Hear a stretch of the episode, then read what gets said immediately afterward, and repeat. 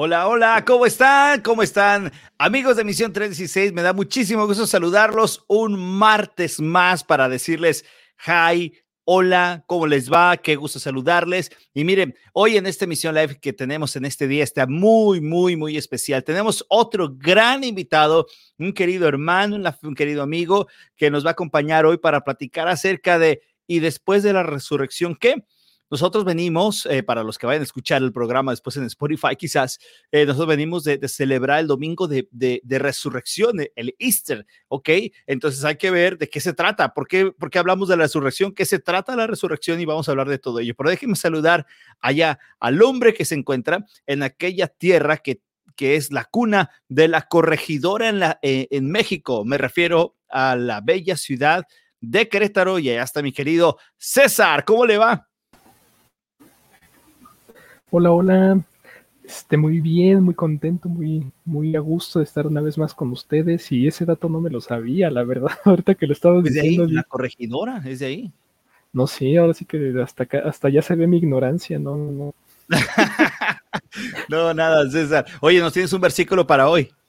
Así es, la verdad, este, el día de hoy, como lo pudieron ver en, en la página de Misión 36, en Facebook, que los invitamos a que puedan darle like, apareció un versículo de Juan 11:25 y que podemos ver de una manera tan hermosa y que, que hoy vamos a ir escudriñando poquito a poco lo que dice ese versículo.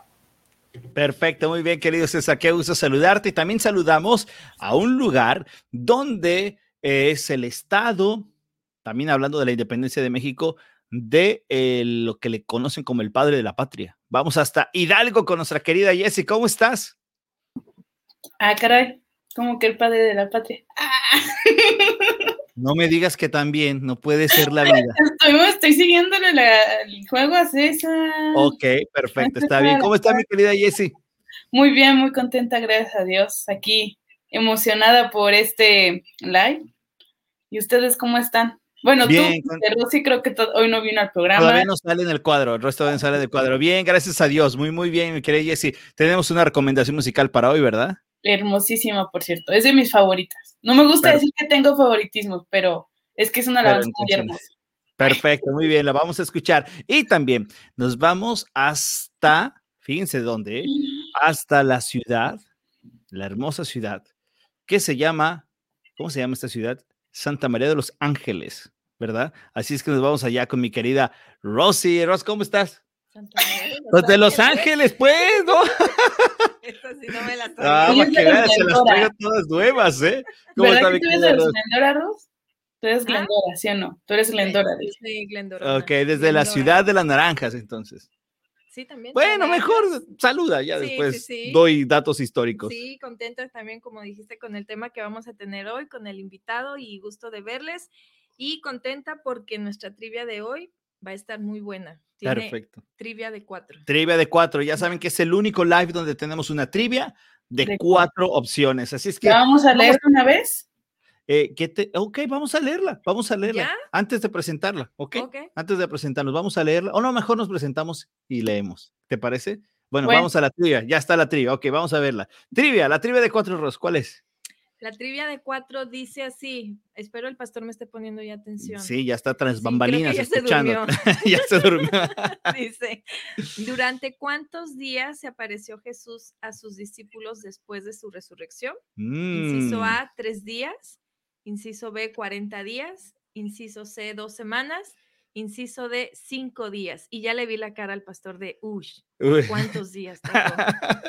ok, bueno, ahí está la trivia. Recuerden que la pueden contestar. Déjenos sus, respuestas aquí. ¿Cuántos días apareció Jesús en eh, eh, después de su resurrección. Vamos a hablar de ese tema. Yo creo que nuestro pastor invitado va a saber la respuesta y si no, no la va a decir, pero entre líneas la va a comentar, estoy seguro. Así es que vamos juntos a decir que esto es Misión Live.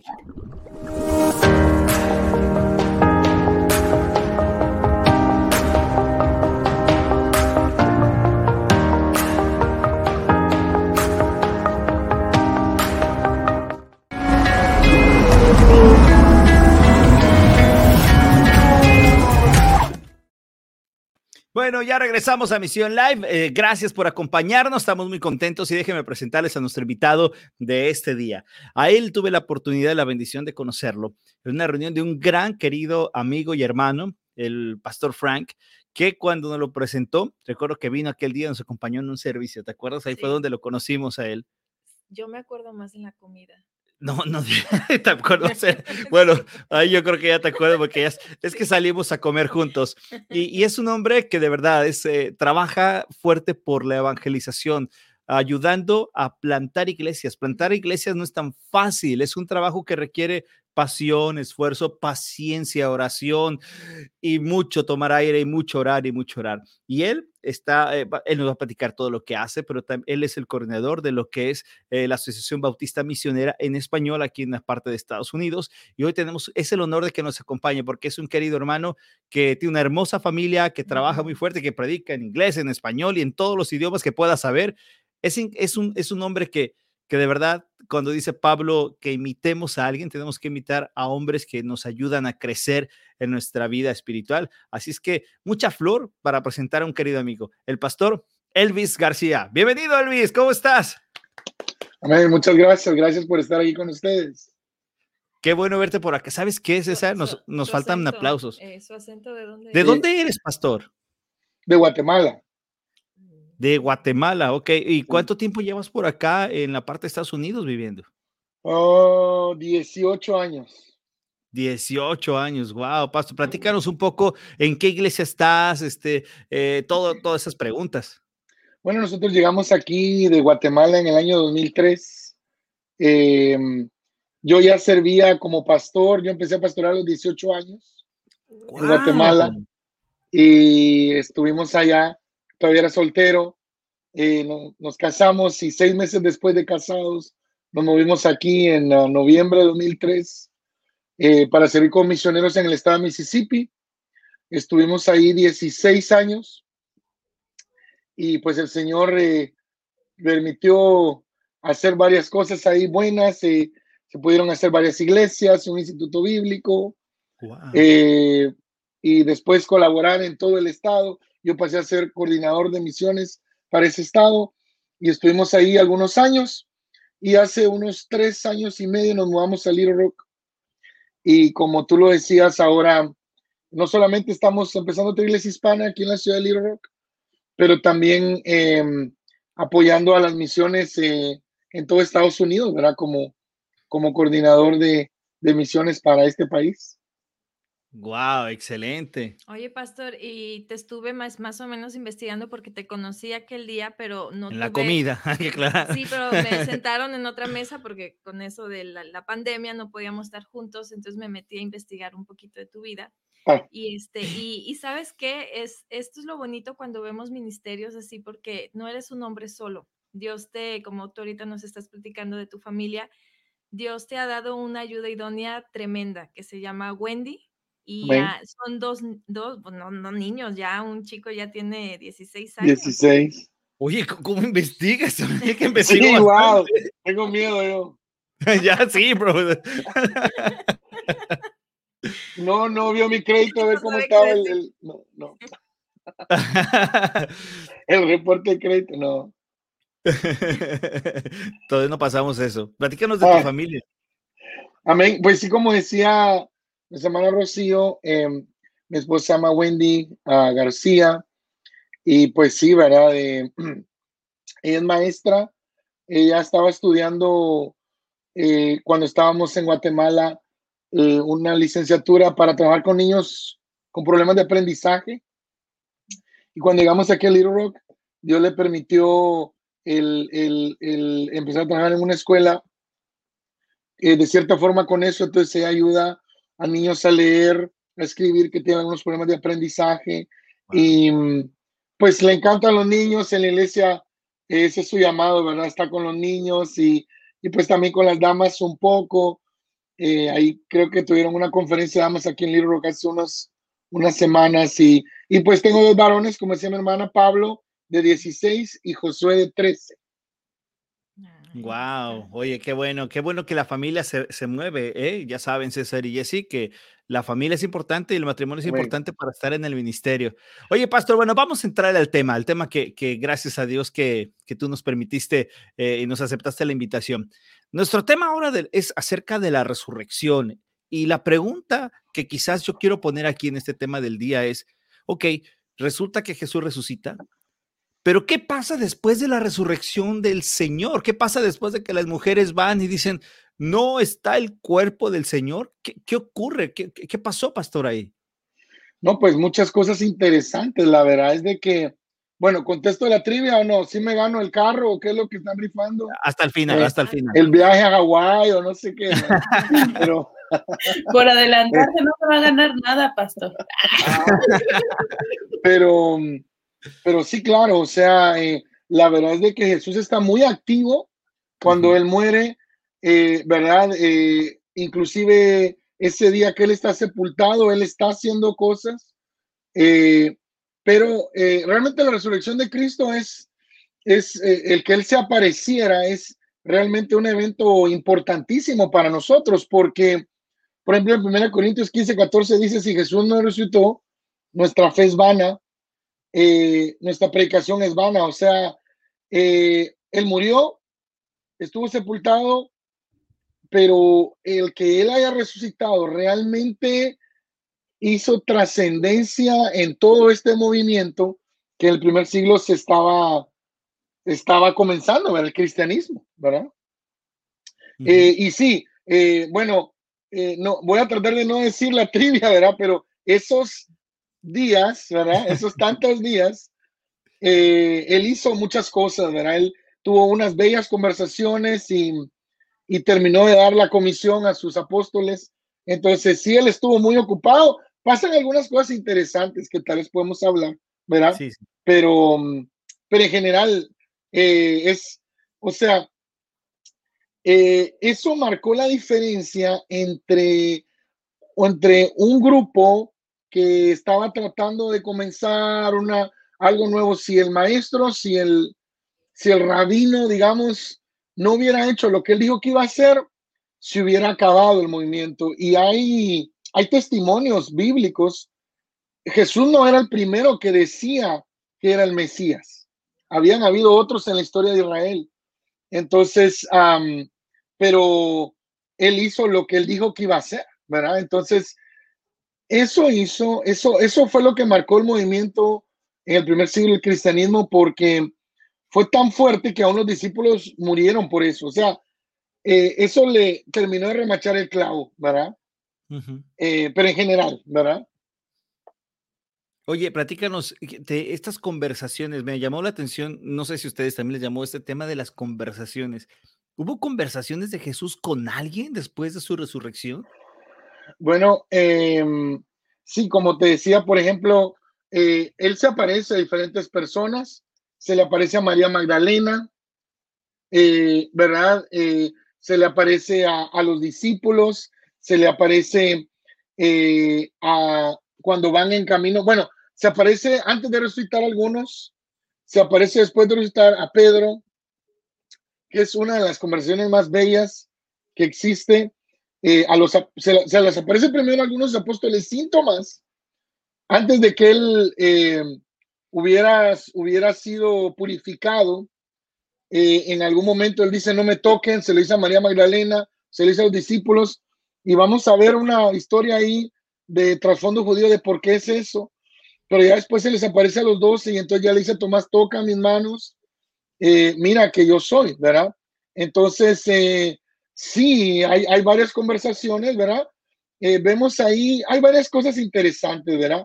Vemos que Jesús se aparecía, se desaparecía. La Biblia no nos dice cómo va a ser cuando nosotros resucitemos, pero los libros, eh, eh, los libros de, de teología cristiana, lo único que pueden tomar como ejemplo para saber qué va a pasar, si es que podemos decirlo, después que, nosotros, que ya sea que vayamos al cielo o, que seamos transformados, es precisamente el tiempo que Jesús, eh, después que resucita. O sea, él se aparecía y se desaparecía, él, él, él podía tomar forma corporal y después desaparecerse, él podía comer, ¿verdad? Algunos dicen, va a haber comida en el cielo, amén, ¿verdad? Porque él, él desayuna con Pedro, ¿verdad? No sé si va a haber comida en el cielo, pero él come aún con un cuerpo resucitado. Y dice por ahí alguien, bueno, va, vamos a poder comer en el cielo, no vamos a engordar, ¿verdad? Entonces, pero eh, esa, esas dinámicas, ¿verdad? Ocurren con, con él. Entonces, esa es la única evidencia que nosotros tenemos para decir, si es que podemos decir, de cómo vamos a ser nosotros cuando eh, ya sea que seamos llevados al cielo, ¿verdad? O que vayamos primero, que encontremos a Jesús, ¿verdad? Entonces, es bien interesante esas cosas, ¿verdad? Oye, pastor, una pregunta de mujer. ¿Por qué, a ver. Crees, ¿por qué crees que se le aparecería primero a, las mujeres? Fíjense, hermanas, de que a mí, bueno, pasa algo siempre, ¿verdad? Eh, a veces cuando estoy predicando en una iglesia, dando un estudio, yo pido, yo, a mí me gusta mucho que la gente participe. Yo digo, a ver, hay hombres y mujeres, busquen un versículo siempre las que leen primero son las mujeres. Entonces yo estoy enojado, yo creo que es un complot, ¿verdad? Femenil en contra de los hombres con la lectura bíblica, ¿verdad? Eh, siempre ellas, siempre, siempre. Entonces es interesante que en la cruz Jesús tenía 12 hombres rudos que se peleaban, fuertes, que hablaban, ¿verdad? Y, y cuando lo agarran, se corren todos y las únicas que estaban ahí eran mujeres. Estaba Juan, pero estaba bien atrás, ¿verdad? Yo creo que controlando, viendo, a ver, bien como los tenis bien amarrados, a ver en qué momento se corría, ¿verdad? Por aqueo. Eh, Pedro lo niega después, entonces, pero las que estaban ahí firmes, valientes, eran mujeres. Entonces, en algún momento he leído de que, eh, ¿verdad? Eh, como aprecio, ¿verdad? Jesús se aparece primero a ellas, ¿verdad? No está en la Biblia, pero, pero podría ser una bonita señal de aprecio, ¿verdad? Ustedes fueron más valientes que todos esos pescadores que a la, a la hora de la hora se, se fueron. Y, y, como un gesto de, de, gratitud, él se aparece a, mujeres primero que a hombres, ¿verdad? Aunque a sus discípulos. Wow, esto que acabas de decir es muy cierto, ¿no? Porque, no sé, Jesse, eh, Ross y nuestras hermanas, amigas que nos han de estar viendo, eh, ¿cómo, ¿cómo, la mujer de verdad tiene ese, ese, ese agradecimiento eh, muy especial, ¿no? Tiene esa forma un poco, como dice Efesios, ¿no? Efesios nos manda a nosotros a respetar perdón, a amar porque es algo que no nos cuesta trabajo como varones, ¿no? Pero a ellas no, a ellas no les manda amar porque amar lo tienen. Y, me haces pensar, por ejemplo, con la reunión que tuvo con, con la mujer que muchos llaman Magdalena, cuando la tuvo en este encuentro, dijo, tiene la primera piedra quien no haya faltado, ¿no? Y ella fue una de las mujeres que estuvo junto con María, la madre de Jesús, también una mujer agradecida por el gran regalo que ella fue eh, la que iba a ser la madre de, del Señor Jesús. O sea, eso me, llama mucho la atención lo que acaban de comentar de cómo la mujer, no sé tú lo, que piensas, Jesse, pero de cómo la mujer es, es alguien agradecida y cómo el Señor aparte, me quedo con esta idea de pastor, ¿no? De les da un regalo, un, aprecio especial, ¿no, Jesse? Sí, amén. O sea, interesante, ¿verdad? Eh, lo hable, ¿verdad? Para esas hermanas. Hay un libro muy bonito que miraba hace muchos años que se llama eh, se decía mujer, eh, el Espíritu Santo de la casa, ¿verdad? Y yo creo que Dios tiene una conexión especial. Nosotros como hombres somos rudos, somos toscos, ¿verdad? Muchas cosas, ¿verdad? Pero eh, muchas veces, normalmente en las iglesias hay más mujeres que hombres normalmente, ¿verdad? Entonces es como más, ¿verdad? Esa conexión con Dios, ¿verdad? Y te lo preguntaba porque, pues yo, he escuchado chistes que hacen acerca de eso, de por qué se le apareció a las mujeres. Pues porque son las primeras en ir a contárselo a todos, ¿no? Y, y, yo le quiero añadir de que también se la, yo creo, pues, porque ya, estos son, ya son cuestiones de nosotros, ¿eh? No no dice en la Biblia. Eh, porque yo creo que a nosotros, primero, este, como que se nos olvidan las cosas, ¿no? Casualmente. Y, y a ellas fueron fueron estos mensajes claros, ¿no? Ese mensaje claro de decir detalle, ¿no? o sea, los detalles que, que, después, yo me imagino que ellas fueron las primeras que lo hicieron, ¿no? Tremendo. Qué, qué, qué, buena reflexión esa. Sí, eh, eh, yo pensé que el pastor me iba a responder con ese chiste y no. No, yo no he oído chistes de, de eso, ¿verdad? Así que me A mí me llama la atención lo que mencionaba hace rato, Pastor. Perdón, amor. que, que menciona sobre. Un ejemplo. respecto a Tomás, a, cómo fue tan incrédulo y que pidió literal pruebas para ver si realmente él era o no era, ¿no? Y me, eh, ¿cómo le dice Cristo le dice a Tomás que lo toque, que vea que es él? Y ya estando se supone que, bueno, no se supone, ya estando muerto, ¿no? Ya había muerto, o sea, es como el decir, entonces sí, sí, hubo resurrección, sí, sí, ¿qué pasa ahí, no? Miren, la verdad es de que estos hombres habían estado con el maestro tres años, viviendo con él, comiendo con él, compartiendo con él. Él se los dijo una y mil veces. Eh, y las últimas veces él les dice, eh, bueno, en algún momento le dice a Pedro, es necesario que el Hijo del Hombre padezca y, muera y sea llevado, pero al tercer día va a resucitar. Y, Pedro le dice, ay Señor, que esto no te pase. Y Jesús se enoja y le dice, quítate delante de mí, Satanás, porque me eres tropiezo. Si él se lo decía, se lo decía. Pero miren cómo es, cómo es el ser humano, porque ellos nunca le creyeron, no le creyeron. Eh, por eso es que se corrieron, se fueron. Ellos pensaron que, había, que había terminado todo. Yo les mencionaba este ejemplo porque fíjense que en, en Hechos 5.35, por ejemplo, están dos de los discípulos de Jesús y, y está el Sanedrín hablando. Y, y, él les dice, varones de Israel, tengan cuidado lo que van a hacer con estos hombres, porque hace algún tiempo Teudas, le dice, se levantó pretendiendo ser alguien y, y reunió como a 400 y se murió y todos los que le seguían fueron dispersos. Después dice, después se levantó otro, un Judas de Galilea, dice, en los días del censo y llevó mucha gente tras sí, pero se murió y todos los que le seguían se dispersaron. Pues a veces pasamos por alto esos versículos, pero lo que el Sanedrín está, está, Gamaliel es el que está hablando ahí. Él está diciendo, han habido, y en la historia de Israel, han habido como unos, hubieron como unas 40 personas que dijeron, yo voy a liberar a Israel, yo soy el Mesías.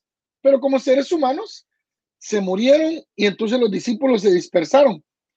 Entonces, de alguna forma, estos pensaban que iba a ser lo mismo. Se murió el maestro, vamos a casa, regresemos a lo mismo. Eh, por eso la conversación, por eso, ¿verdad? Lo que usted decía, hermana, de Tomás, ¿verdad? Él, Jesús, que es Dios y él lo sabe todo, eh, se le aparece por segunda vez ya a los doce, ya que él había sido purificado, y entonces ya le dice, mira, tócame, soy yo, ¿verdad? Y él dice, bienaventurados que creyeron sin ver, refiriéndose a nosotros, ¿verdad?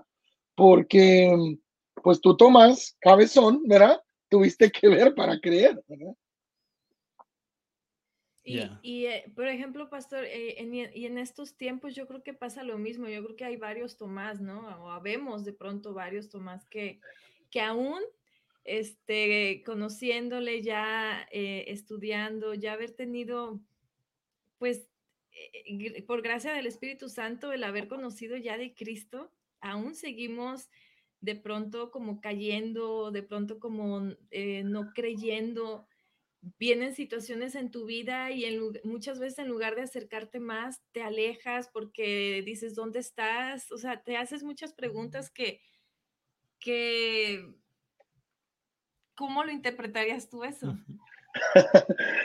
Sí, la verdad es que, eh, el, digamos, la, el, término, el término doctrinal teológico es la aprobación total y hereditaria del hombre. O sea, somos seres carnales, eh, pecaminosos, eh, que eh, incrédulos, ¿verdad? Está en nuestra naturaleza.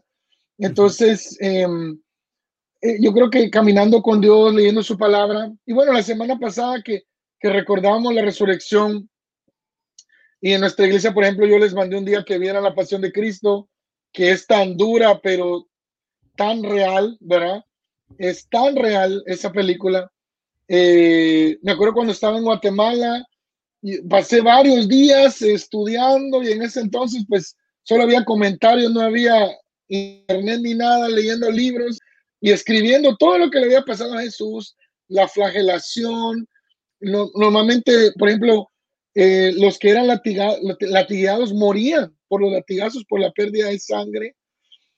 Eh, dice, un dice un autor em, que cuando Jesús llegó a la cruz, realmente era casi un descanso para él. Él venía de desvelarse, él no había dormido por dos días, él estaba orando en Getsemaní, toda la noche es juzgado tres veces, en casa de Anás y Caifás, en casa de, de, uno lo llevan de un lado para otro, después lo hacen caminar toda la noche, lo abofetean, lo latiguean, entonces, eh, ¿verdad? Entonces, em, todo eso eh, nos hace nos hace volver a ser sensibles. Yo les decía a los hermanos en esta iglesia, no hay problema más grande que tú y yo podamos tener que se compare al Jesús crucificado.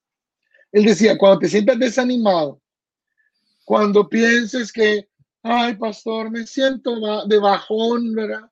Me siento desanimado, nadie me quiere, todos me hieren, mejor me como un gusanito.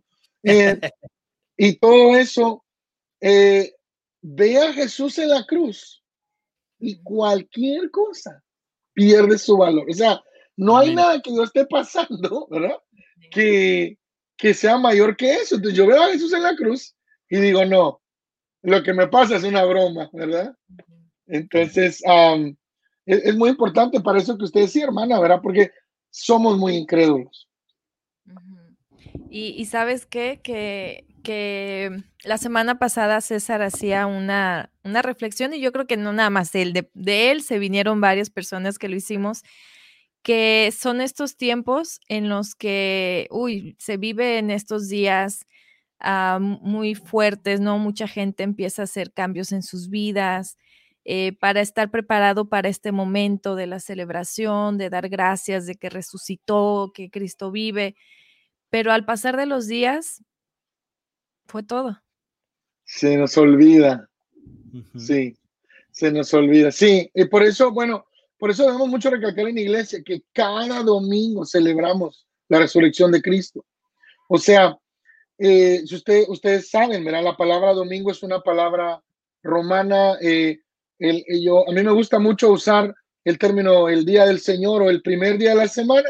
Nuestro calendario es un calendario romano con nombres de dioses paganos pero realmente Jesús se apareció. Muchas de las apariciones después de resucitado fueron en el primer día de la semana. Yo no sé si ustedes saben, pero Jesús le dictó el Apocalipsis a Juan el domingo, el primer día de la semana. Juan empieza escribiendo dice, yo estando en el día del Señor, y Jesús se le aparece y él le dicta Apocalipsis un domingo. Entonces, por alguna razón, y en algún libro viejito leía yo, no sabemos cuándo él venga otra vez pero pareciera tanta la insistencia del día del Señor o del, o del primer día de la semana que tal vez él venga un domingo y encuentre un montón durmiendo, ¿verdad? Entonces, eh, tenemos que enfatizar eso, ¿verdad? Cada domingo recordamos que Él ha resucitado. Por eso, por eso nos reunimos. Los, los, eh, los musulmanes se reúnen los viernes en las mezquitas, los judíos se reúnen el sábado o el sabbat eh, eh, en, ¿verdad? En, en, las sinagogas. Entonces, eh, es natural este énfasis, ¿verdad? para el primer día de la semana o el día del Señor. Y entonces los cristianos empiezan a tener ese día como apartado, Él se aparece, hace todas esas cosas el primer día de la semana. Y entonces los primeros cristianos empiezan a reunirse el domingo, ¿verdad? O el primer día de la semana, el día del Señor. Oye, pastor, ¿y por qué desde que desde el primer día se estuvo negando la resurrección de Cristo? O sea, ¿por qué siempre fue como un imposible, literal, ¿no? lo que, y como dice su palabra, lo que es imposible para, para el hombre, para Dios es posible. Bueno, eh, si ustedes se acuerdan, ¿verdad? hay, hay varios libritos, hay libritos sencillos, hay, hay una editorial que me gusta mucho. Yo no sé si ustedes han visto unos tratados con dibujitos eh, de una editorial que se llama Chick Publications, ¿verdad? las oficinas están ahí en Chino, ahí en California. La próxima vez que vaya le voy a decir hermano que me lleve. Ya. Eh, allá en Guatemala yo los miraba y él tiene un librito que se llama eh, La falsedad de los juicios. Y él es un análisis corto, pero él muestra cómo los juicios de Jesús, todo fue arreglado, todo fue falso, todo fue preparado, se, se rompieron leyes judías cuando estaban juzgando a Jesús en la casa de Anás, en la casa de Caifás. Entonces, hermana, eh, realmente a nadie, a ellos no les convenía. Acuérdense que ellos eran la clase religiosa, tenían mucho poder, tenían mucha influencia, ellos podían alborotar al pueblo, Roma estaba cansada, ellos hacían cualquier cosa por los sacerdotes, porque estos incitaban al pueblo y, bueno, el pueblo se alborotaba. Entonces, eh, a nadie le convenía que, Jesús resucitara. Hay una película excelente que se llama, no, yo creo que se llama Reason. Eh, es, una película relativamente nueva, pero es de un soldado, es excelente, véanla. Em, es de un soldado romano, no sé si la han visto y se acuerdan el nombre bien, díganmelo. Si no, busquémoslo ahorita. Así se llama, así se llama Reason. Yo lo necesito en español. Está, bueno, ahí, allá, bueno, ahí seguramente en algún mercado la consigue. en el tianguis. En el tianguis. Y, pero, hermana, es la historia de un, de, un, de un soldado judío, de un general, y está investigando, y es excelente la película porque al final él entrevista a los a los discípulos, a María Magdalena supuestamente, y le dice, mira, es que él resucitó, él está vivo, y al final él, él ve a Jesús, deja, no es una historia real, pero eso pasó, o sea, eh, a nadie le convenía que Jesús resucitara, eh, ¿verdad? Entonces, la lanza en el costado implica que él ya estaba muerto, no le quiebran las piernas, y no sé si ustedes saben eso, que un crucificado moría por ahogamiento, ¿verdad? Entonces, por eso les quedaron las piernas, porque los historiadores, Flavio Josefo y todos ellos eh, cuentan que había habido testimonios de crucificados de, semanas. Los colgaban en árboles, en los caminos, y pasaban semanas hasta que se cansaban y morían. Entonces, les quebraban los pies porque entonces ya no tenían punto de apoyo y empezaban a ahogarse. Pero no fue así con Jesús. Él estaba muerto, pero no contaban con su astucia, ¿verdad? Que, Como el chapulín que Jesús hizo lo que él dijo que iba a hacer.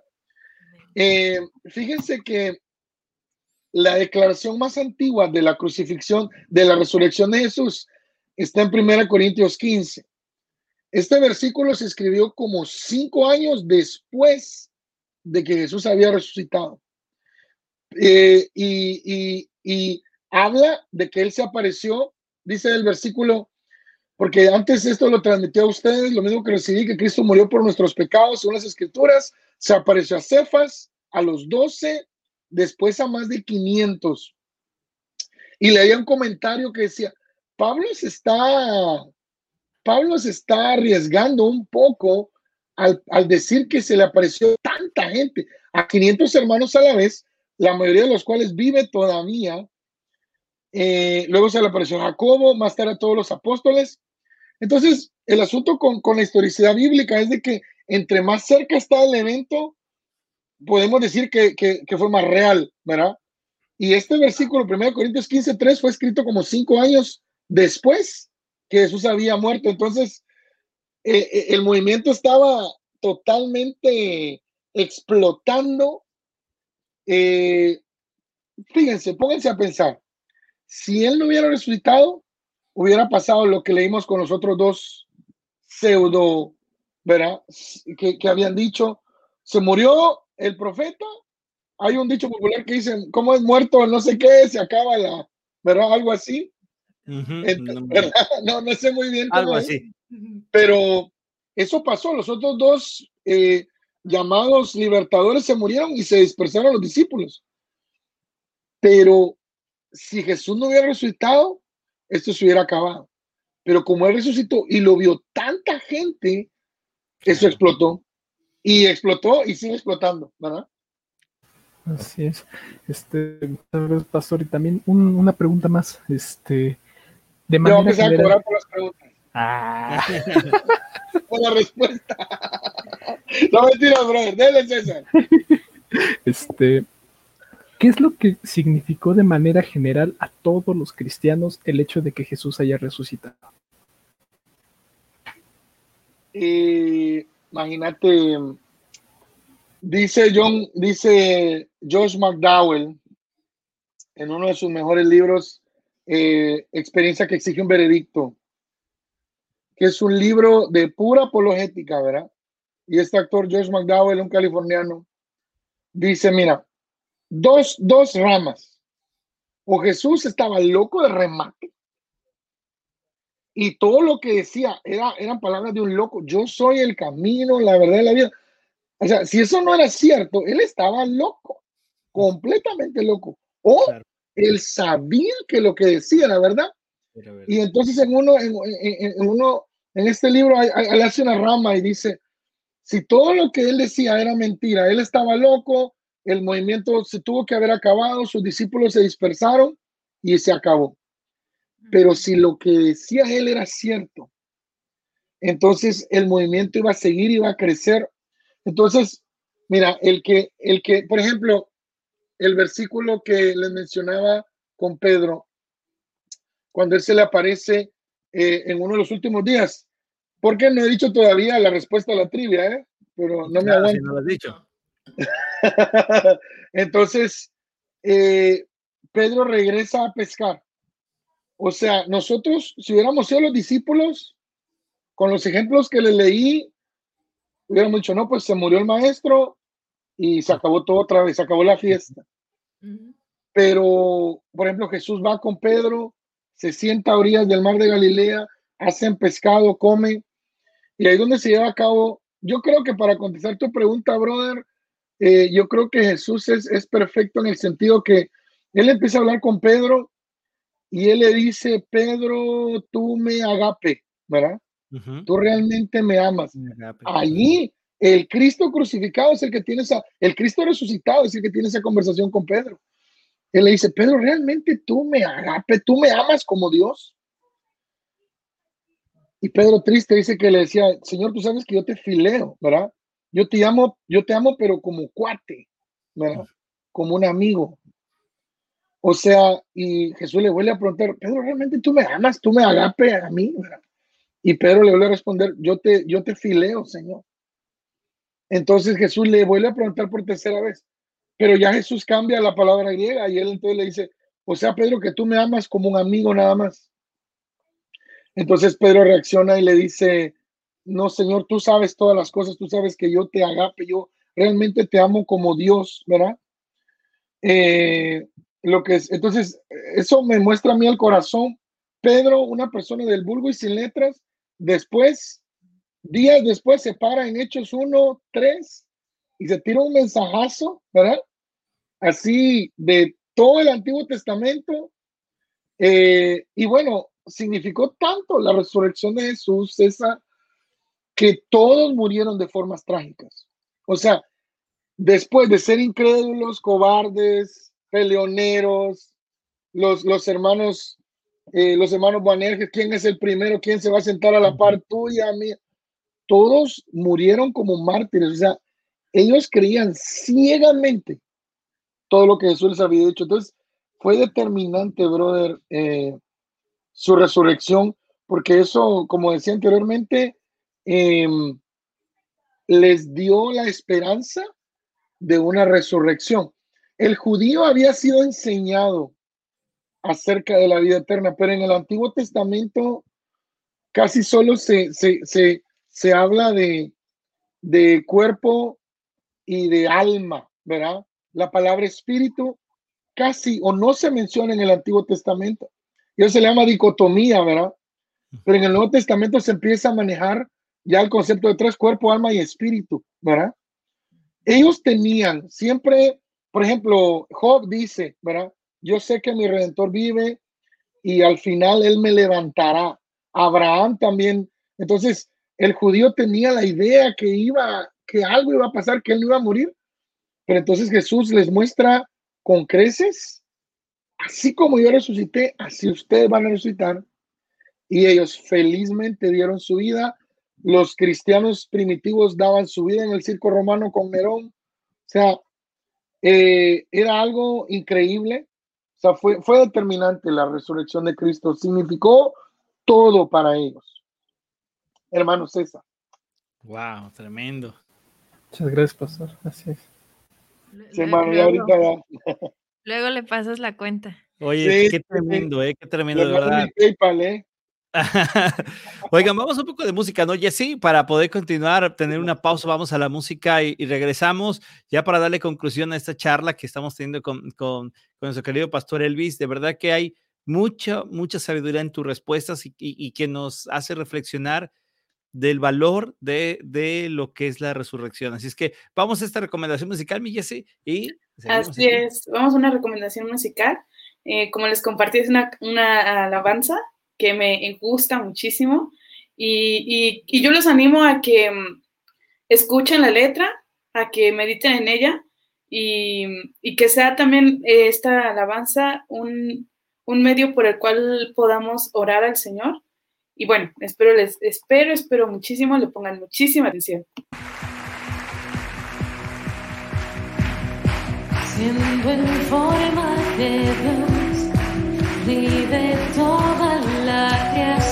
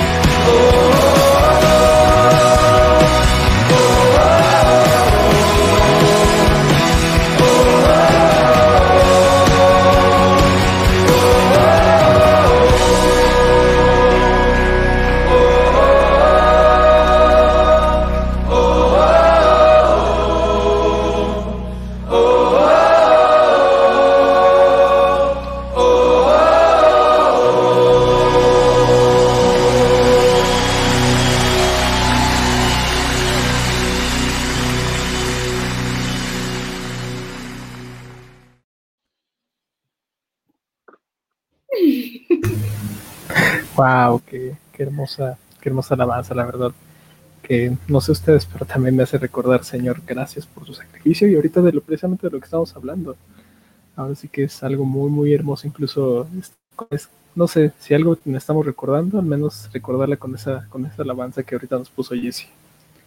Así es, y, este, y miren lo que son las cosas, de hecho, de todo lo que estábamos hablando y precisamente lo que mencionábamos al principio, el versículo de este día, este de Juan 11:25, este donde dice, Jesús le dijo, yo soy la resurrección y la vida. El que cree en mí, aunque muera, vivirá.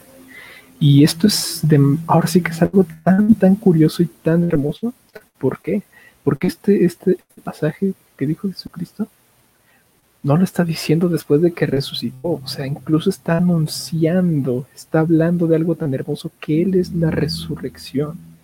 Y, y si vemos un poquito más el contexto de lo que está hablando, está hablando, hacer, está hablando en un momento en que este, tres días anteriores a, a esto que dijo, había muerto Ay, este, se, me, fue el Lázaro, Lázaro. Iba a decir Elías, dije, no, ¿dónde anda? Hace tres días entonces. no, no sé. Donde tres días antes había muerto Lázaro. Y, este, podemos ver cómo Jesucristo en este caso decide ir. ¿Por qué? Porque dice la palabra que tenía un gran cariño por Lázaro y su, por su familia, por sus hermanas. Y es, y es la respuesta que le dice a Marta, una de sus hermanas de Lázaro.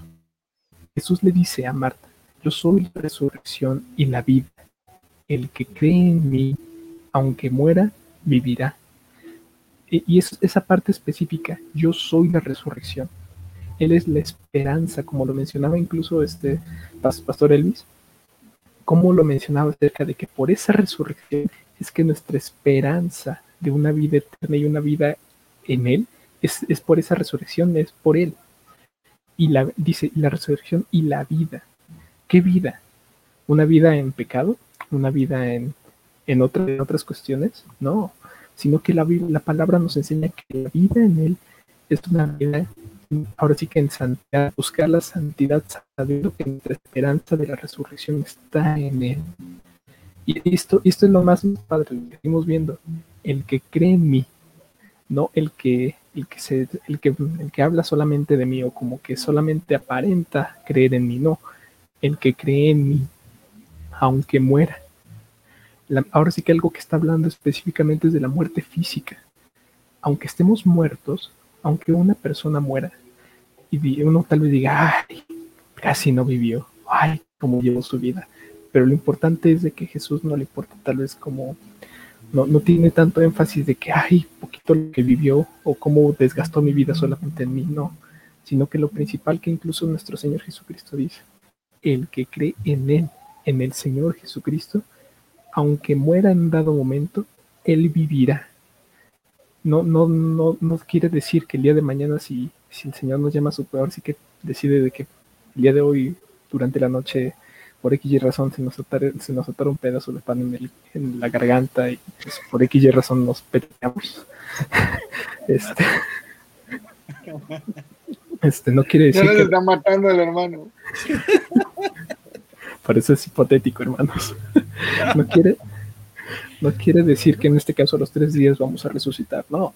Sino que si en el momento en el que el Señor nos llama a su presencia, tenemos la esperanza y la certeza de que el día de mañana vamos a estar en la presencia de Dios. Vamos a estar sabiendo de que Él dio su vida y por ese sacrificio es de que estamos hoy, estamos en ese momento en su presencia. Amén, Wow, qué tremendo, ¿eh? De verdad, oye, qué, hermosas reflexiones hoy nos han traído tanto Brother Elvis como Brother César hoy aquí con ellos. Antes de, antes de seguir para concluir y agradecer a, Pastor Elvis su presencia con nosotros, vamos un poco a los saludos, ¿no? Que tenemos algunos por ahí. Sí, pero el del suegro no me lo pongan, por favor, porque ya nos dio la respuesta. Todavía no daba la, la, respuesta. No, no, no. Puedes, ¿eh? No puedes. No, si no, te va a mandar un pellizco y yo no quiero eso. Si duele. Que dice que luego, luego nos quejamos de que nadie responde. Y ahora que responde. Sí, ¿verdad? Nadie responde nunca y ahora que responde no queremos leerlos. El otro, el otro, Yeti, en ese me equivoqué. A ver, dice este. Dice Julio César, este, le dice Julio César, buenas noches, durante 40 días es una de las opciones. Recuerden que la pregunta que hizo May Ross fue, eh, cuántos días, a ver, la vuelves a poner, Jessy, para poder decir bien la, la pregunta, no quiero decir cosas que no. Dice ahí la pregunta. Venga, venga, la producción. Aquí está. ¿Cuántas, durante cuántos días se apareció Jesús a sus discípulos? ¿Ok? Después de su resurrección. Opción A, tres días. Opción B, 40 días. Opción C, dos semanas. Opción D, cinco días, ¿ok? Entonces ya, por ejemplo, Julio nos puso en uno de sus eh, comentarios que posiblemente 40 días, esa es una opción, ¿ok? Vamos a seguir saludando. Entonces, dice Rocío Villalobos, siempre Rocío Villalobos. Saludos. al pastor y su familia, claro que sí. Saludos también a nuestra querida Katherine, que está allá en Luisiana. Gracias por seguirnos. Estamos allá hasta Luisiana que nos ven. Dice Guillermo Moreno, los escuchamos, amados. La voz de mi hermanita Rocío casi no se escucha podrían colocar el micrófono, ya, ya lo hemos hecho, ¿verdad? No, si se escucha y bien fuerte.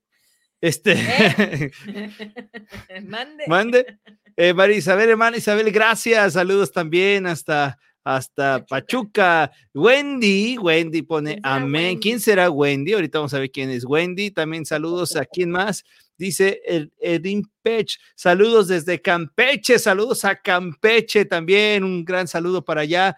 Eh, dice Wendy Fontina de García. De. De García. Saludos y bendiciones a todos, especialmente a mi esposo Elvis. Yeah. Ay, qué bonito, qué bonito. Gracias a todos los que nos. Porra, pastor.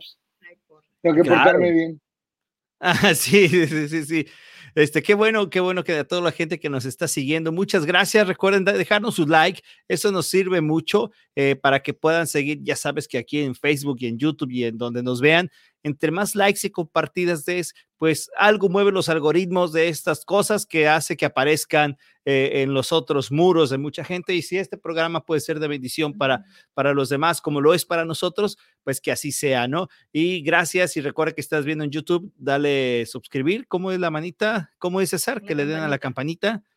Cling, que le den a la campanita para que puedan eh, suscribirse en el canal y puedan recibir live. Ahí está la campanita. Cling Ahí está, perfecto. Entonces ya lo saben para que sean parte de Misión 316. Pastor Elvis, ya para terminar y agradecerte muchísimo tu presencia, yo quiero hacerte una pregunta que, que, quizás nos debe de llevar más allá de, de muchas cosas. Y la pregunta es, ¿qué implicación tiene para nosotros como cristianos el que Cristo haya resucitado? O sea, hablabas de, por ejemplo, de, de, aquellos primeros hombres, ¿no? Que en esos 40 días, bien decía Pablo en Corintios, como los mencionabas, que se les apareció a muchos. Y obviamente ellos dieron todo hasta, hasta, hasta su vida porque estaban seguros de que era Cristo. ¿Qué implicación tiene ahora a nosotros, dos mil años después, más de dos mil años después, el saber de que Cristo está vivo? ¿Qué, ¿Qué debo de sentir yo como creyente ¿Qué debo de vivir? ¿Qué debo de experimentar del hecho de que Cristo esté vivo? Bueno, es, la verdad es de que eh, muchas cosas, ¿verdad? Definitivamente la diferencia con, con, el cristianismo de cualquier otra religión, hay alrededor de 300 religiones mayoritarias y miles de subreligiones en el mundo y la mayoría de ellos, pues su, su gurú, su maestro, su, su profeta está muerto, ¿verdad? Y puede no visitar sus tumbas y hay peregrinaciones a ellas. Nosotros podemos visitar la tumba de nuestro maestro y está vacía, ¿verdad? Entonces las implicaciones son, son, son increíbles, eh, pero no solamente Él está vivo en el cielo, pero Él está vivo en nuestro corazón. Hay un, hay un aspecto teológico, ¿verdad? Que me gusta mucho. Hay dos palabras que no se conocen mucho, inmanencia y trascendencia. Y estas se refieren al Dios creador, al Dios que está en el espacio, que es más grande que todo. Eh, pero también se refieren al Dios personal, al Dios real, al Dios que está ahorita con nosotros aquí, al Jesús que está sentado cuando, cuando tenemos conflictos o cuando nos sentimos solos. Eh, él es el Dios del universo, el creador, Juan, Juan 1.1, ¿verdad? De todo. Pero Juan dice que ese, ese Dios creador, después al final del capítulo, es Jesús y, y este verbo se hizo carne y habitó entre nosotros. Entonces Él es tan grande que tiene las estrellas en sus manos, pero es tan personal para, para estar con nosotros cuando nos sentimos solos. Entonces, eh, las implicaciones para nosotros son, son preciosas porque solamente necesitamos poner atención y vamos a verle actuando en nuestra vida cada día. Eh, cuando, cuando, cada día podemos verle a Él haciendo milagros y actuando en nuestra vida si es que nosotros queremos ver, si es que nosotros queremos escuchar. A veces hay mucho ruido en nuestras vidas que no escuchamos a Jesús. Entonces, definitivamente, eh, eh.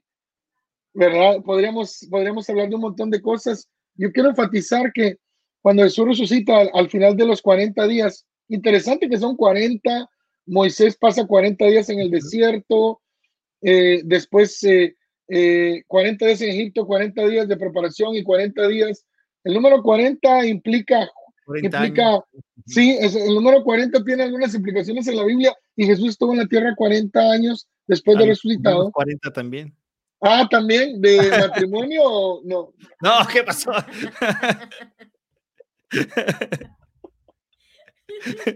¿O de qué? ¿De, cumpleaños? Ah, todavía no, todavía no. Muy bien, pero muy bien. Ya le está saliendo canita de la barba, ¿verdad? Sí. perdón, perdón por interrumpirte. no, no, no. Em, él nos da, por ejemplo, él nos da comisión, eh, Mateo, Mateo, ¿verdad? 28, 19 al 20 y Hechos 1, 8, porque la comisión no termina con Mateo, termina con Hechos. Mateo 28 dice, por tanto, ser discípulos a todas las naciones, bautizándose en el nombre del Padre, el Hijo y el Espíritu Santo. Y entonces vemos, ¿verdad? Vayan a todas las naciones. Pero yo estoy contigo, dice después. Yo soy ese Jesús real. He aquí yo estoy con vos todos los días hasta el fin del mundo. Y después en Hechos 1.8 dice, em, y me seréis testigos. Él nos dice cómo hacerlo y nos dice dónde. En Jerusalén, Judea y Samaria y hasta último de la tierra. Y habiendo dicho estas cosas, fue alzado al cielo. Entonces, e, ese es lo último que nos dice al término de los 40 días. Él nos deja con una tarea. Eh, como cristianos no solamente estamos, muchos se buscan en el cristianismo la experiencia. Y, no es malo, somos, somos seres de carne y, y, podemos sentir, y, pero el cristianismo hoy en día busca mucho la experiencia y se ha olvidado de la comisión, de la tarea. Muchos se desaniman porque están desocupados, ¿verdad? Créanme, cuando uno se ocupa eh, en los asuntos del Señor, el desánimo se va. Decía un pastor, tú te sientes triste, sal a visitar a un hermano, vas a ver cómo el desánimo se te va. sal a hablar alguien de Cristo. Entonces, las implicaciones que la resurrección de Jesús tiene para nosotros dan propósito al ser humano, dan vida, como decía el hermano, dan vida en vida y dan vida eterna. Aquel que está dispuesto a creer en el Jesús resucitado va a vivir una vida no libre de problemas, pero una vida feliz, no libre de enfermedades, pero una vida con esperanza. Y, y va a encontrar el propósito por el cual Dios le ha creado para su vida. Eso es eso es algo pequeño de lo que nos da eh, el, el, creer o el Jesús resucitado para nosotros. Disculpe, pastor, ¿y mm, nosotros vamos a resucitar? Me viene aquí esta pregunta porque hace tiempo recuerdo que estaba en, en un estudio donde afirmaba un hermano, bueno, algunas, algunos hermanos en la fe que afirmaban y decían, no, nosotros nos morimos y estamos muertos y permanecemos aquí, no nos vamos con el Señor. Y otros, no, es que sí nos vamos. Y otros, ¿y entonces cómo? ¿Nos vamos o no nos vamos? ¿Vamos a resucitar con él o no? Y yo, calma, calma, nuestros cuerpos son los que están bajo tierra, ¿no? Por así decirlo, pero le paso la pregunta a usted para que me la dé y así ya no me equivoque. Bueno, preguntémosle a Jesús. Mira, lo bello de las preguntas bíblicas es que si a veces le responde a una persona, pero si le responde el maestro, entonces eh, Jesús en la cruz, la, la, más bella respuesta, le, le, dice al ladrón que está a la par de él, y no se llaman Dimas y Gestas, ¿verdad? No es un nombre real, ¿verdad?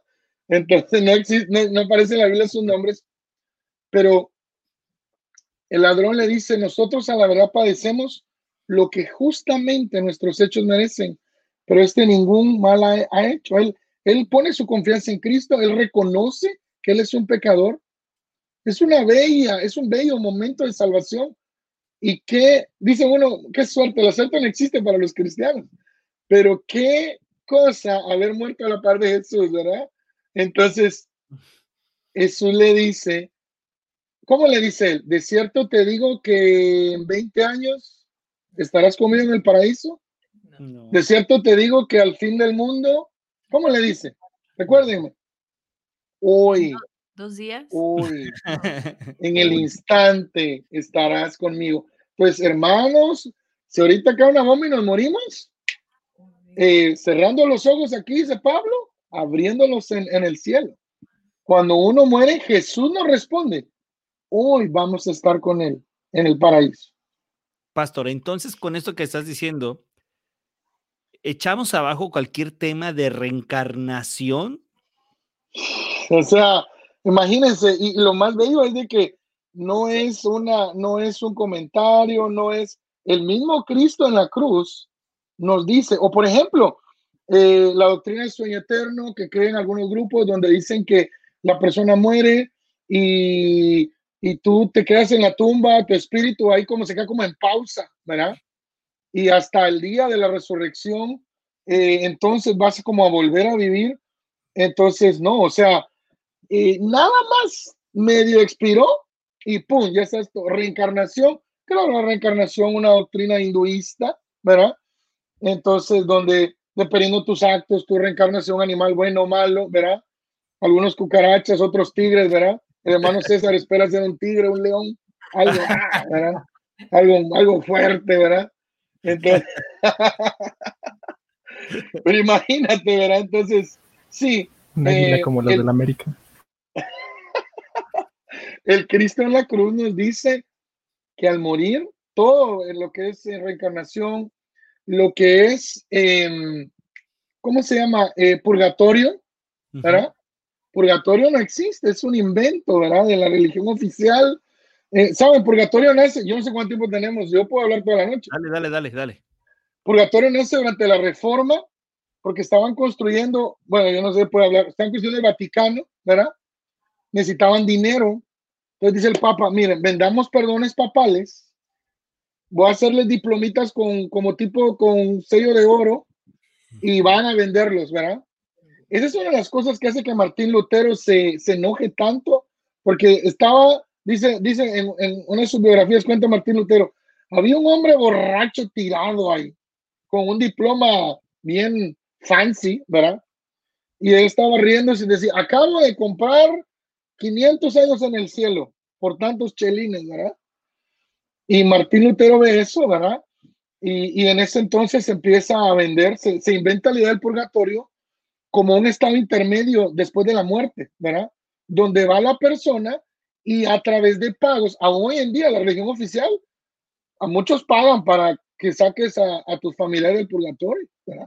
Órale, haz novenas, haz rosarios y eso, para que me saque a mi familiar del purgatorio y les pagan dinero y ahora y salen del purgatorio. Jesús en la cruz bota cualquier locura y Él nos dice a nosotros, al morir, tú vas a estar conmigo en el paraíso. Wow, me encanta la última frase. Cabe hacer mención lo que dice pastor, que, pero eh, entender que por qué se fue esta ladrona a la presencia, ¿no? Como lo dijo él, porque él creía en, Cristo, no nada más es como de me, muero y me voy, ¿no? Y justamente ayer escuchaba una prédica, saludos al pastor Charlie, de él donde decía que tristemente habrán personas que moralmente hablando van a ser buenas y van a estar en el infierno, pero porque nunca conocieron a Cristo. Y creo que es algo que debemos de resaltar y que es importante.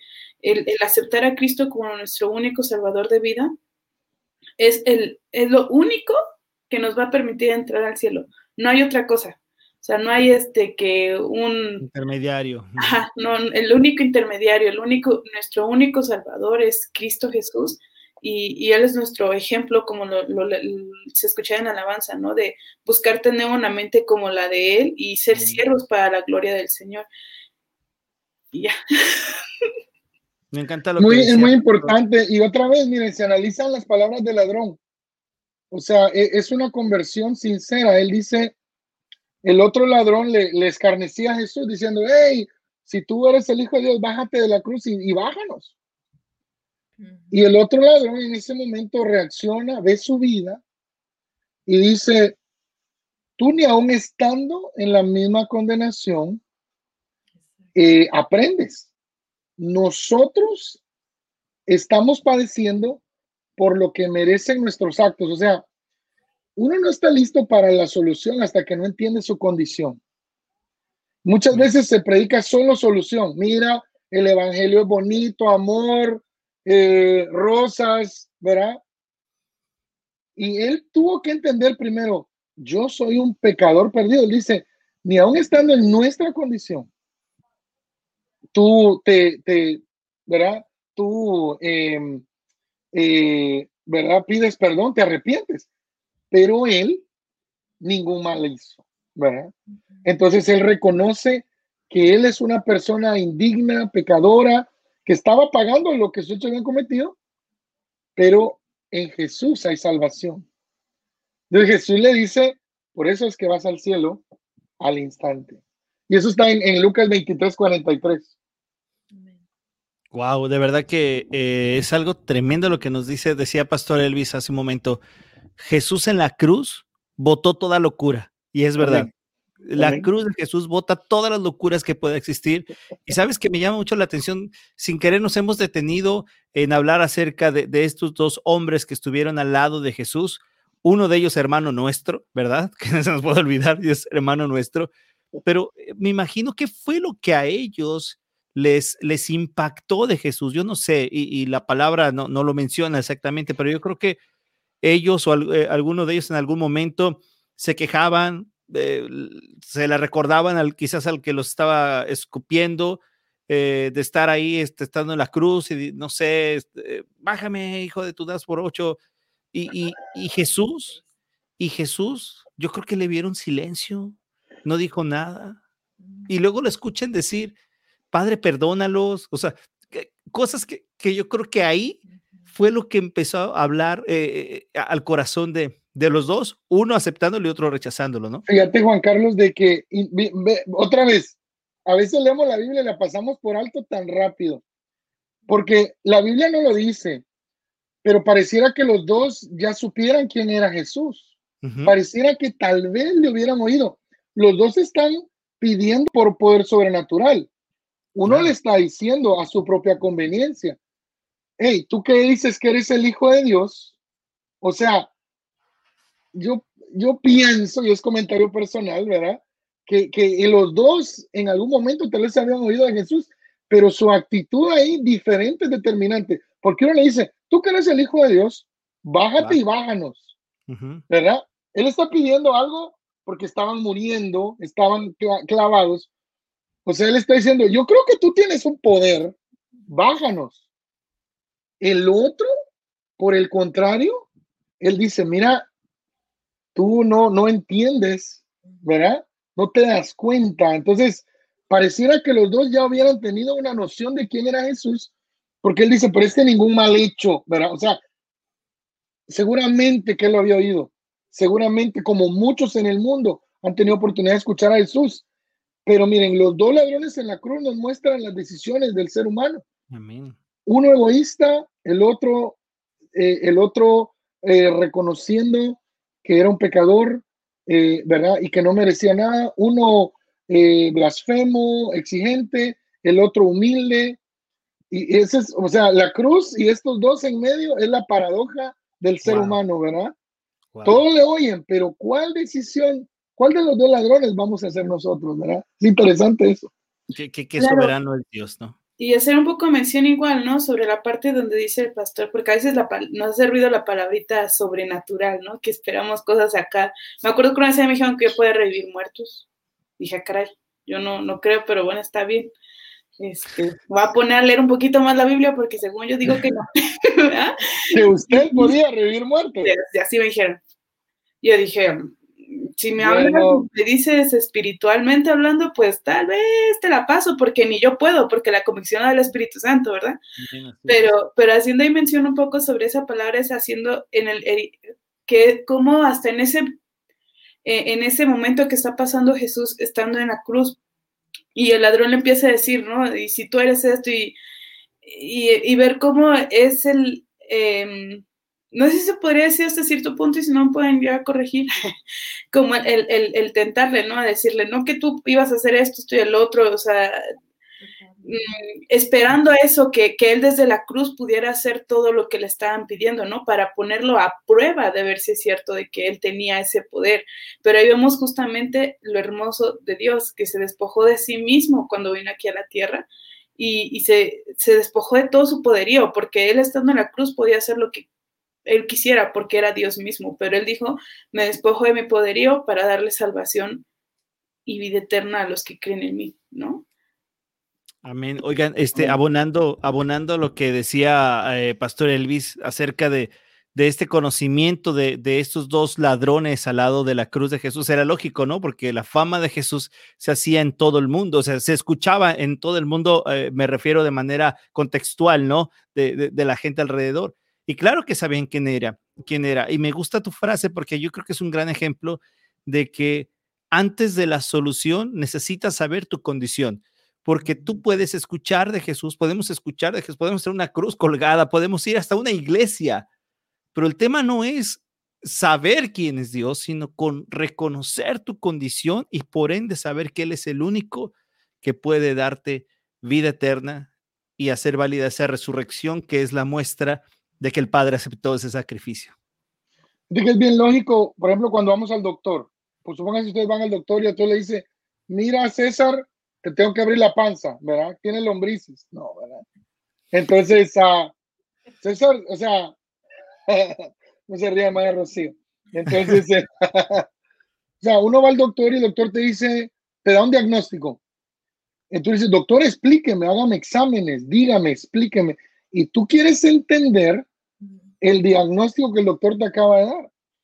Y muchas veces nos dice, tómate estas pastillas y no te las tomas hasta que estás en las últimas, ¿verdad? Así somos malos latinos, ¿verdad? Me va a hacer un té, me va a poner, voy a ir a que me soben, dicen aquí, ¿verdad? Para, para curarme. Pero es bien lógico. Eh, tenemos que entender la condición. Entonces el doctor te dice, mira, es que tú tienes esto, esto, esto y esto y esto y por eso tenemos que operarte. Entonces tú dices, entonces tú dices, ok, necesito ser operado, necesito, porque entiendo mi condición. Eh, como el cristianismo, mucho cristianismo se ha vuelto muy, muy soft, ¿verdad? Eh, muy, muy doctrina de la prosperidad, ¿verdad? Y yo soy muy positivo, yo soy muy, yo, yo creo mucho que, que Dios nos trae cosas buenas, que yo he venido a darte vida y vida en abundancia, pero eso, eso trae un cristianismo eh, también soft, ¿verdad? Y una creencia soft y cristianos soft, ¿verdad? Suaves, ¿verdad? Delicados. Que, que imagínate, en el primer siglo moría en el circo romano y ahora alguien le hace caras en la iglesia y se va, ¿verdad? O sea, entonces, entonces sí, entonces, o sea, ay, me dio mal, ¿verdad? Me voy, me rompió mi corazón de pollo. Entonces, eh, entonces, eh, eh, sí, eh, la verdad es de que, y por ejemplo, cuando vamos el camino romano, Romanos 3.10, todo el capítulo 10, no hay justo ni a uno, no hay quien entienda, no hay quien busque a Dios, todos se desviaron, ni uno, pero ni uno, ni yo, ni el Papa, ni quien sea, todos se desviaron a en hecho inútiles, sepulcro blanquear su boca, todo tres, todo el capítulo 3 dice, no hay quien haga lo bueno, no hay bueno ni siquiera uno. Entonces, para que yo entienda lo precioso de la salvación, tengo que ver, tengo que, tengo que entender, wow, yo estoy en líos, yo estoy en problemas, yo necesito a Jesús. Entonces, pero como no nos explican, no nos dan el diagnóstico, entonces uno dice, oh, sí, yo creo en Jesús, yo voy a la iglesia de niño y tranquilo, ¿verdad? Y, y vivo un cristianismo bien, bien, eh, como te digo, bien relajado, ¿verdad? Sin entender las implicaciones Y otra vez hablando de la muerte de Jesús y de su resucitado, de todo lo que Jesús pagó, de todo lo que él sufrió, ¿verdad? Em, wow. Oigan, de nuevo, eh, como cada martes, cada emisión de emisión, me toca pedir perdón. Otra vez, Perdón, pastor, te dije que una hora y ya nos estamos pasando del límite, pero de verdad es que le podríamos seguir. Eh, misión estaba, misión live es para una hora, pero yo creo que ya vamos a empezar a hacer la apertura de hora 15, hora 20, dos horas, ¿verdad? Porque qué temas si es que son tan incansables. Oye, pastor Elvis, gracias, de verdad. Gracias de mucho corazón, gracias a, Wendy, a tus hijos que nos permitió un, momento de, tu tarde-noche. ¿Qué, ¿Qué, horas son por allá? Las diez y media van a ser. Ay, ay, ay, entonces ya es temprano todavía, allá en México ya es más tarde, ¿no? Pero de, de nuevo, gracias, en serio, gracias. De, ¿Diez y media también? Oh, están en la misma hora. Oh, ok, perfecto. Estás temprano. Solo, en, California es que... Sí. ok, otra pregunta porque es temprano. No, no es cierto. Este, gracias, de verdad, gracias de corazón, Pastor Elvis. Eh, te, te agradecemos porque yo creo que hoy nos hemos dado cuenta de lo, de lo maravilloso, de lo, de lo válido, de lo, de lo hermoso que es la resurrección de Cristo Jesús y de que no queda ahí. Este domingo escuchaba a un querido hermano también conocido tuyo, eh, Pastor Lincoln, nos decía, eh, hey, esto no termina con la resurrección de Jesús.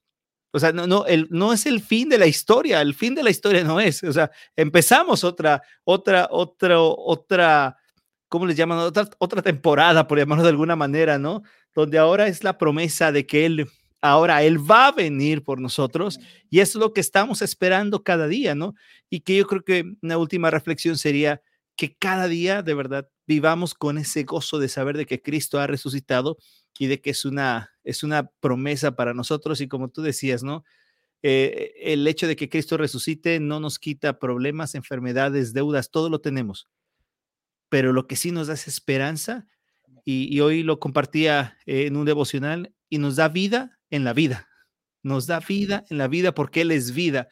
Y, eso es algo tremendo. Pastor, de verdad, de corazón, muchas gracias por acompañarnos. A ustedes, gracias por la invitación.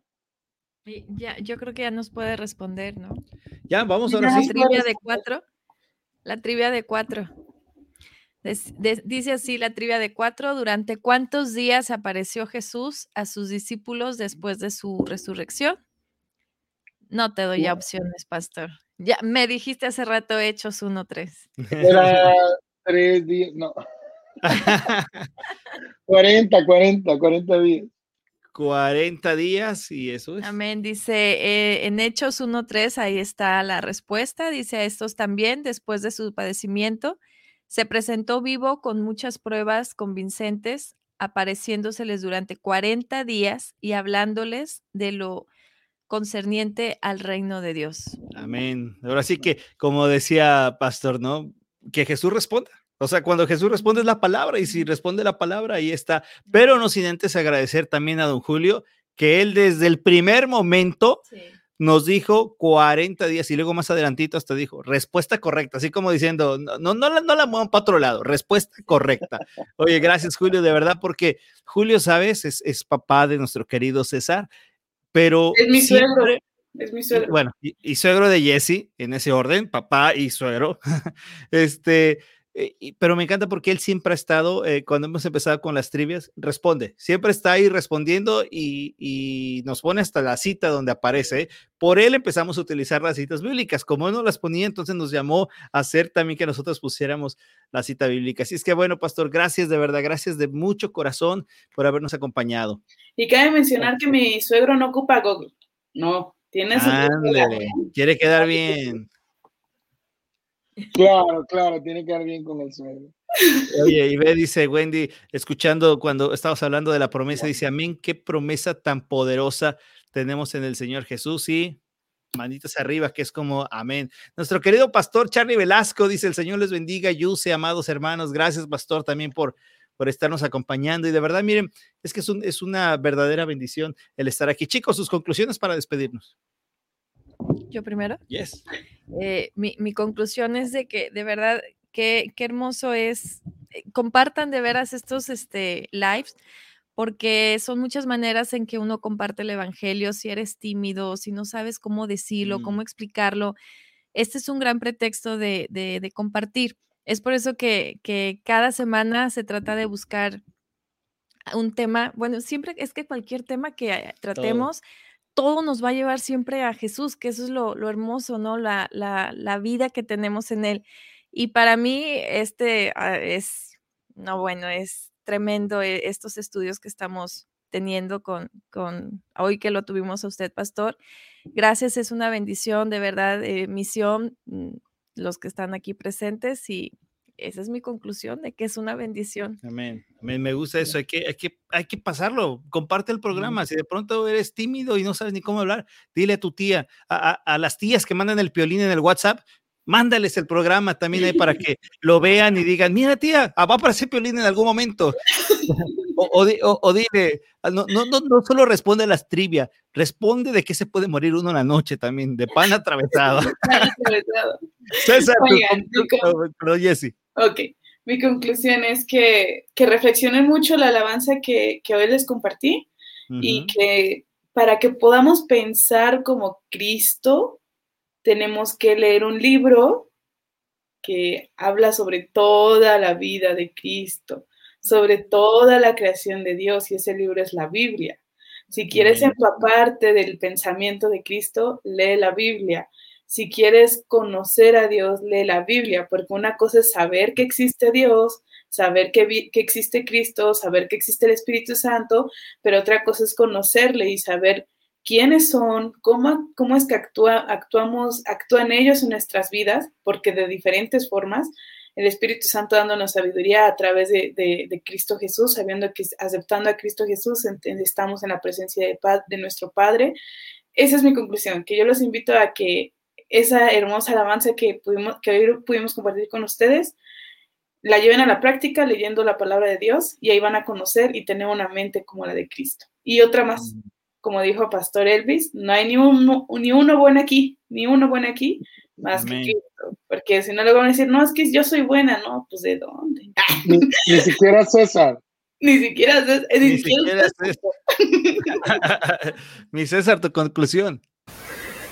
No, hombre, muchísimas gracias y, y, pues sí, ahora sí que ni yo bueno, aunque le vaya a la América, nos queda lejos todavía la perfección.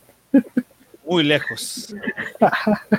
este, bueno, algo que, de lo que estaba reflexionando y de hecho es algo que quiere comentar con lo del, con lo que comentó Pastor Elvis acerca de, los dos ladrones que estaban, que estaban, este, pues ahora sí que a los costados de Jesucristo, de nuestro Señor Jesucristo, de que algo que nos cuesta mucho a, nosotros, a cualquier persona, es poder reconocer que la regamos y es más, desde la parte del trabajo, en los estudios, incluso, no sé, la relación misma, tal vez yo con Jesse, con un amigo, con entre esposos, el paso más difícil tal vez es, el poder reconocer que la regamos.